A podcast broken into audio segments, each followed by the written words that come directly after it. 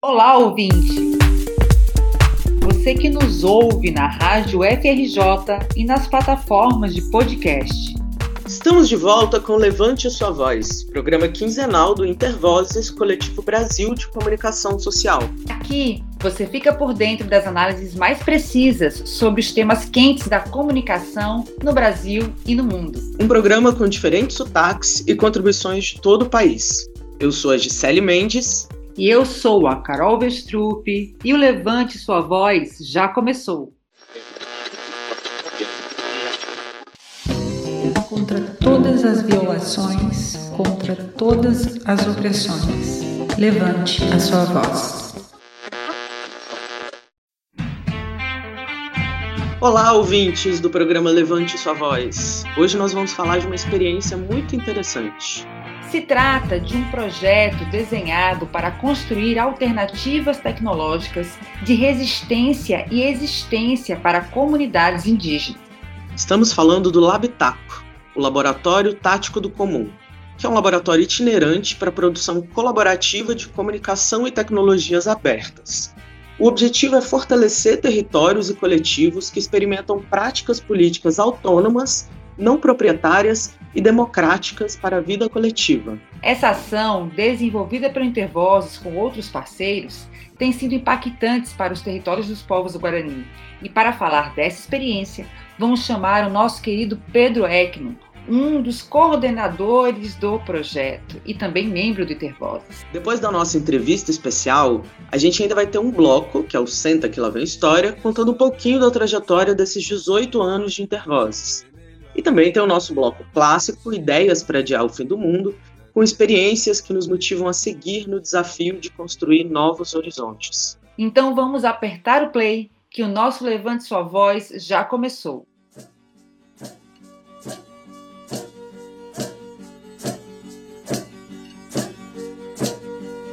A gente sabe que a evolução tecnológica chegou de uma forma arrebatadora na nossa sociedade. É isso aí, Gi.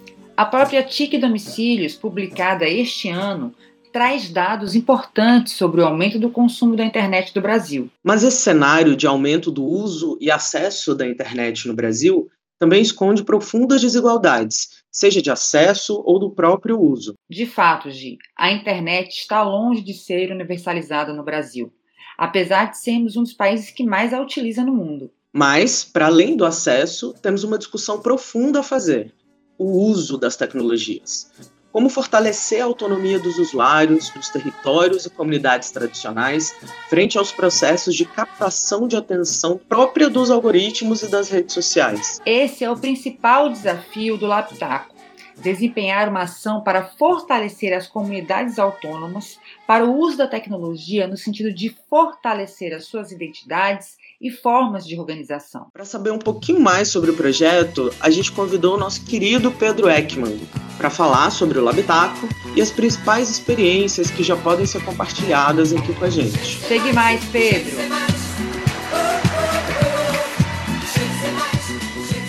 Oi, Pedro! Seja muito bem-vindo ao Levante Sua Voz. Olá, ouvintes. É muito bom estar aqui. Obrigado pelo convite. Maravilha, Pedro. Conta pra gente um pouco da construção do projeto do Labitáculo. Quais foram os objetivos iniciais, as etapas do projeto e como ele tem sido desenvolvido nas terras dos Guaranis em São Paulo. Tá. O, o Laboratório Tático do Comum, né, ele é uma experiência que tenta é, fazer uma, justamente uma troca de conhecimentos, né, com territórios autônomos, né? Aqui em São Paulo, onde eu tô, a gente tem duas terras indígenas dentro do município da maior cidade da América do Sul, né? É, com um, um, trabalho de resistência e construção de tecnologias de resistência muito importantes, né? Os Guarani, assim como os povos indígenas de uma forma geral, são especialistas em sobrevivência, né? São especialistas em resistir a catástrofes humanas é, e históricas, né? Então, no, tendo em vista, digamos, o contexto atual, né, onde a gente vive uma crise é, humanitária, uma crise climática, uma crise, enfim, sem precedentes, né? Acabamos de passar, estamos passando ainda, né, por um processo duríssimo de pandemia, que não é um acaso histórico, é um processo de produção é, das formas de vida humana, né, no, no mundo. É, o Laboratório Tático Comum é justamente um movimento de ida para esses territórios, né, e de, de, de, é uma proposta de troca, né, uma proposta onde a gente entra em contato com essas tecnologias de resistência que são ancestrais e que têm é, toda uma chance de construir, de, de garantir um futuro, né, e também é, oferecer aos Guarani um apoio, né, a, em relação a processos é, tecnológicos que a gente conheça, né? Então, é a ideia, é a, é a, tentativa de se criar justamente tecnologias não proprietárias, né? Tecnologias onde a gente consiga desaprisionar o conhecimento e a operação é, dessas tecnologias para poder criar formas de resistência nesses contextos que a gente está vivendo, né? Nesse contexto que a gente está vivendo. Então, a gente tem feito uma diversa um, trabalho já de alguns anos com eles. Começamos fortalecendo aí um processo, justamente um processo é, que já estava em curso, né, eles, onde eles estavam tentam até hoje ainda não foi aprovado um projeto de lei que tenta destinar uma parte do orçamento do município de São Paulo para o fortalecimento dos territórios indígenas na cidade, né? Até hoje a cidade tratou é, esses territórios como algo à margem dos seus do, do seu sua constituição, mas eles são de fato territórios importantíssimos para o município e para enfim para o ecossistema todo em torno da, dessa metrópole. A gente participou então criando esse processo que, que, que é a tentativa da, do projeto de lei de criação do Cinturão Verde Guarani, porque a gente tem uma grande terra é, demarcada no norte de São Paulo, que é na região do Jaraguá, né, do Pico do Jaraguá, e uma terra maior ainda no sul, na né, região de Parelheiros, que chega até o litoral é, de São Paulo, inclusive. Essa terra no sul de, de Parelheiros é a terra indígena Tenondé-Porã, que tem 21 aldeias é, espalhadas né, por essa terra que foi retomada em 2013, né, no, no bojo das mobilizações de 2013, os guaranis tiveram é, essa, essa importante vitória aqui em São Paulo. E aí a gente o, laboratório é essa proposta de troca de conhecimentos, de, de fortalecimento de territórios autônomos, é, com produções autônomas de tecnologia. E, então tem sido assim, uma experiência fantástica essa, essa aventura que a gente se propôs. Né? É, Pedro, é, e você tem uma experiência que pode ilustrar o impacto positivo desse projeto na vida dos guaranis? Tenho, assim, tem, tem impacto positivo na vida deles, assim, vão detalhando um pouco mais o que a gente tem feito, né? A gente fez, a gente começou com essa, é, com esse fortalecimento de uma ação de comunicação que tenta disputar na cidade, né, no município de São Paulo, um, um, um orçamento regular por fortalecimento desses territórios. Isso ainda não foi conquistado, mas essa luta a gente conseguiu criar um site, criar é, grupos de, de transmissão de comunicação. Então a gente conseguiu criar, ajudar a, a aumentar a influência política dos guaranis no município, né? De alguma forma, essa luta foi fortalecida é, um pouco por esse, por esse processo de troca que a gente fez num primeiro momento.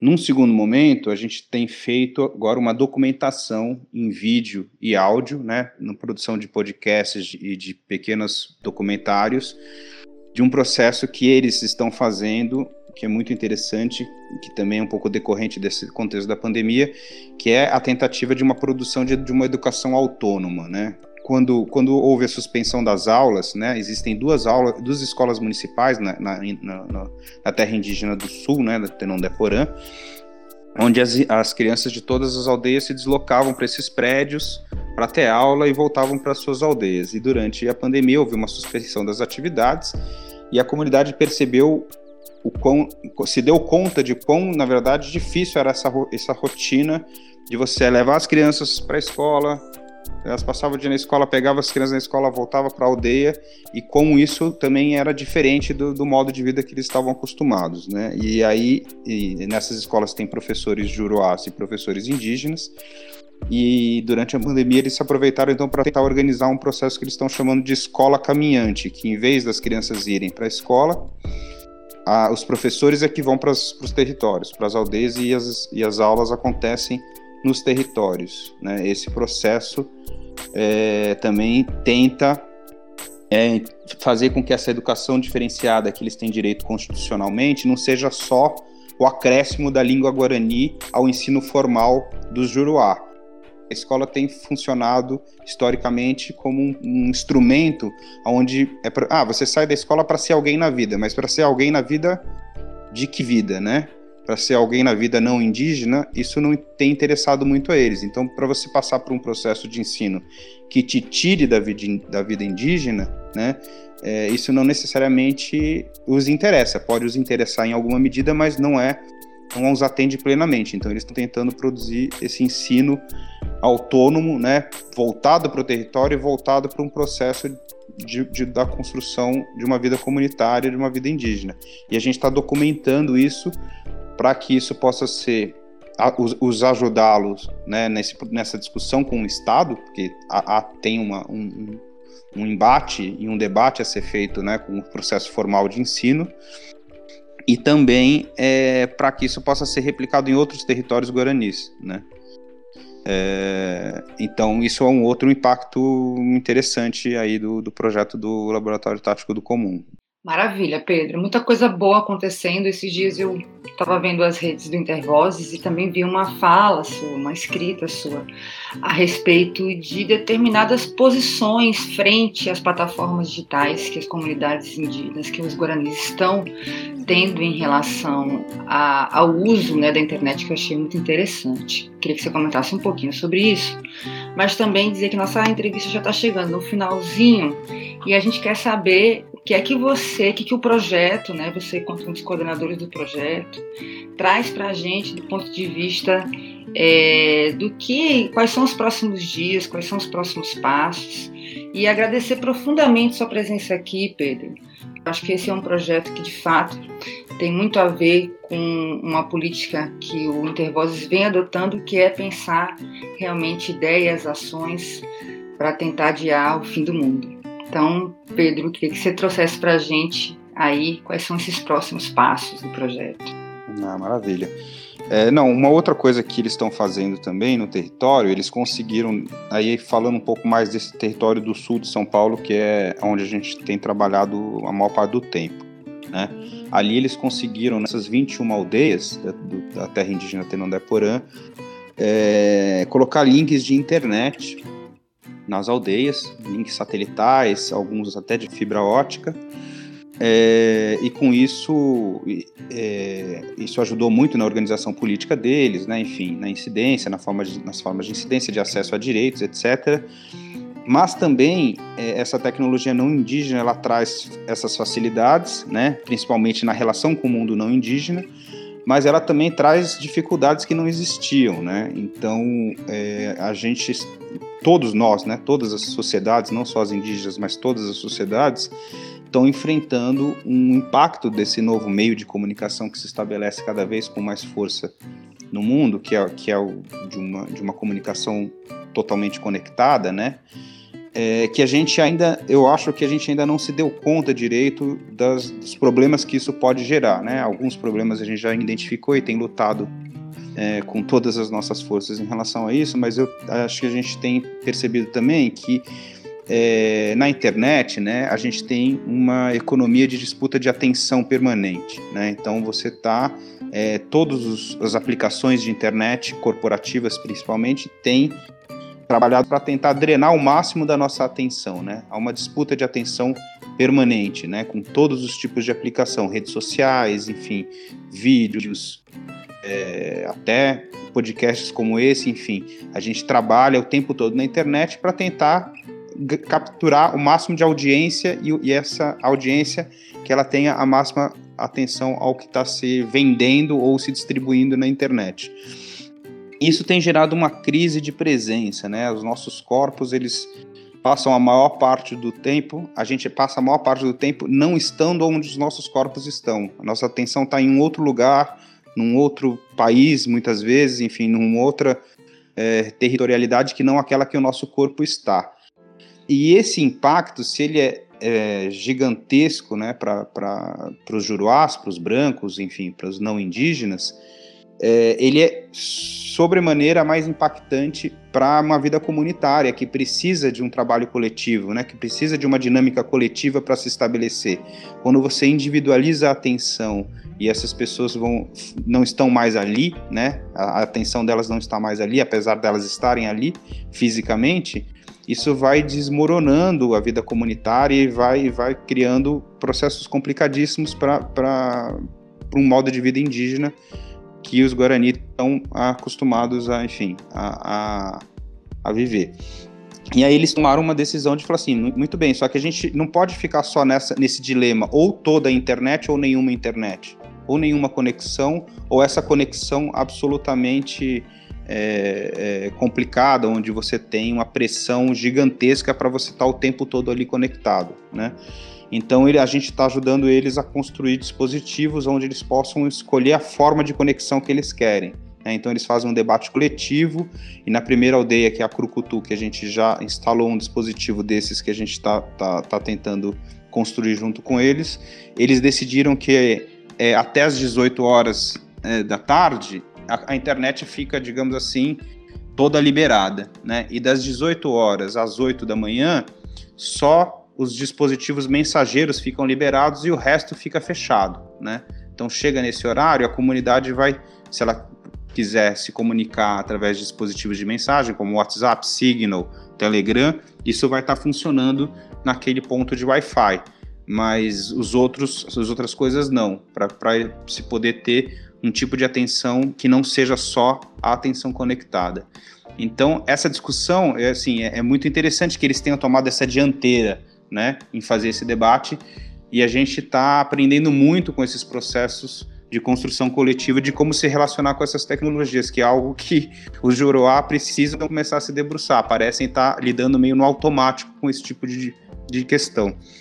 E aí, já entrando na sua, no, nos próximos passos, né, eu acho que isso tem os próximos passos, pelo que a gente tem conversado, eles têm vindo, eles devem vir muito em função da nova sede que o Intervozes está tá constituindo no centro de São Paulo, né, no, no, bairro ali da Água Branca, onde a gente quer replicar, tentar replicar vários desses conhecimentos comunitários que, tá, que a gente tem trocado no território indígena no centro da metrópole. Né? Então, da mesma forma que a gente está apoiando esses territórios autônomos, que a gente entende que eles são importantes é, para tentar adiar o fim do mundo, né? adiar a destruição e o colapso que as cidades estão vivendo, a gente quer tentar, dentro do coração da metrópole, de alguma forma, criar processos que consigam também adiar o fim do mundo, formas comunitárias não proprietárias, é, que possam tentar envolver a comunidade em torno né, da onde a gente se estabelece, em torno da nossa sede, os nossos vizinhos.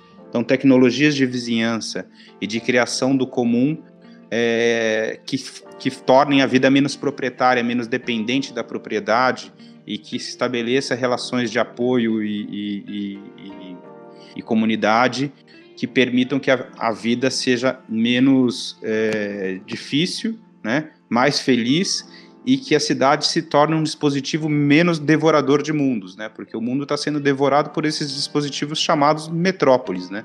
É, o mundo está sendo consumido por essa forma de vida, né? essa forma de vida de estar na cidade.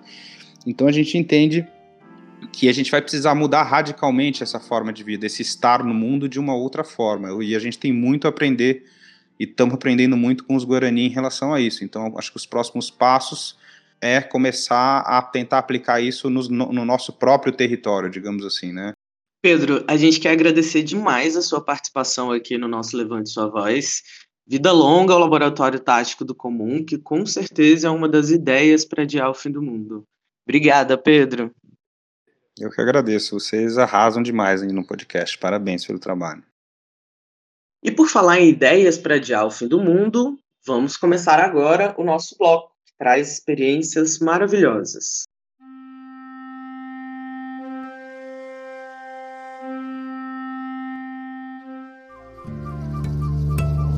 Ideias para adiar o fim do mundo.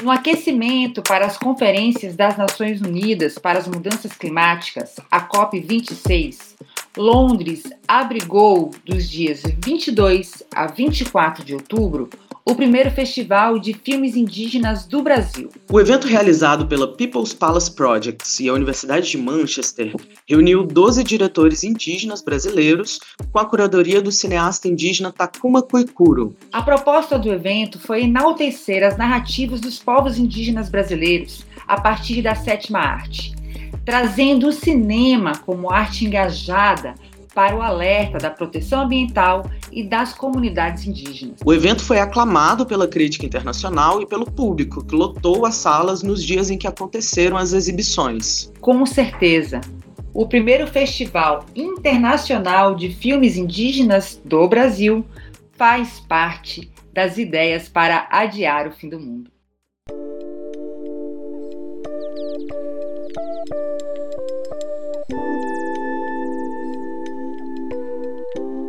E agora chegou a hora do quadro Senta que lá vem história. O bloco que conta um pouco a história do Intervozes nesses 18 anos. Hoje a gente vai contar um pouco mais sobre um capítulo recente na história do coletivo, né, mas que é extremamente importante, que é a aquisição da sede própria do Intervozes no centro de São Paulo. E quem vai falar um pouquinho desse capítulo é o Pedro Ekman, que já está aqui no nosso episódio. Ele, inclusive, falou um pouco da, da importância da sede para o projeto do Laptaco. E aí gente, ele vai trazer para a gente essa importância, né, esse momento histórico aí, no momento em que o coletivo Intervozes consegue adquirir uma sede. E aí a gente quer saber, Pedro, como é que foi a aquisição dessa sede, quais são as expectativas de fato com a abertura desse espaço tão importante, não só para o coletivo, mas com todos os atores que a gente, de certa forma, dialoga. Tá certo. É, a gente tem. Intervoz tem tá fazendo 18 anos, né? Eu estou no Intervoz não desde o comecinho, mas desde muito tempo. Já, já perdi a conta de quantos anos, para mais de 10 anos, com certeza.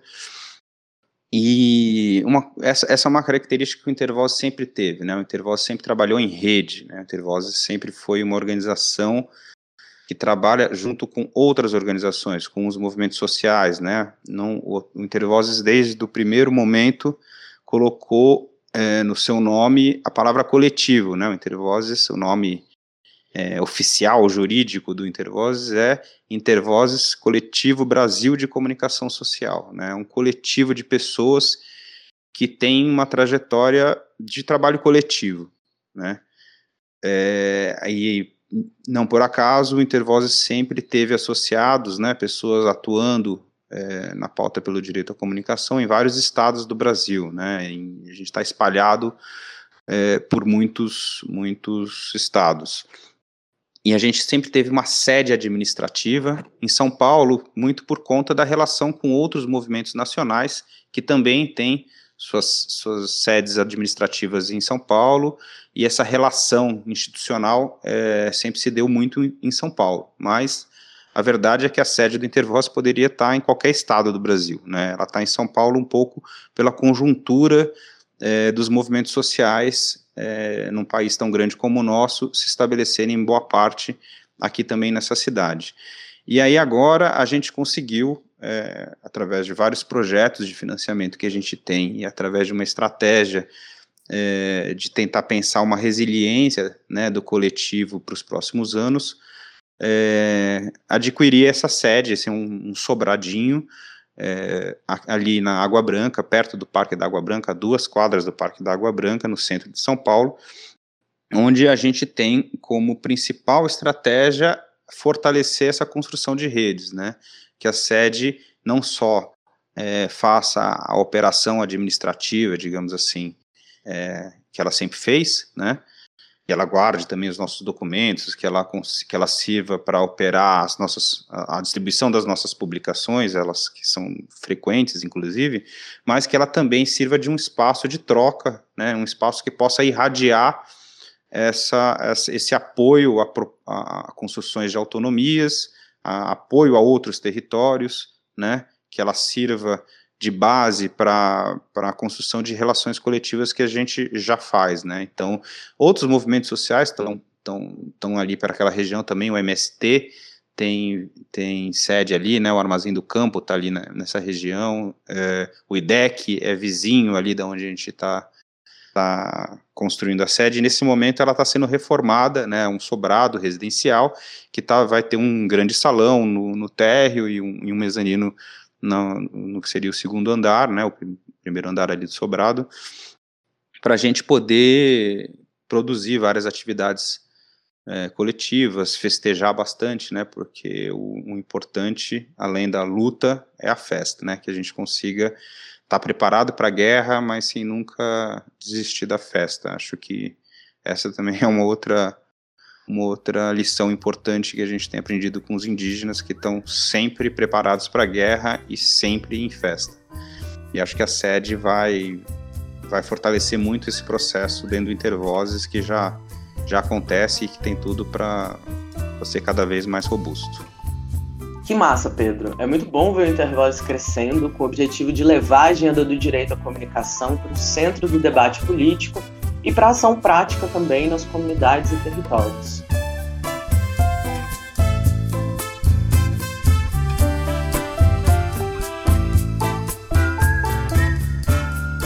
É isso aí, Gi.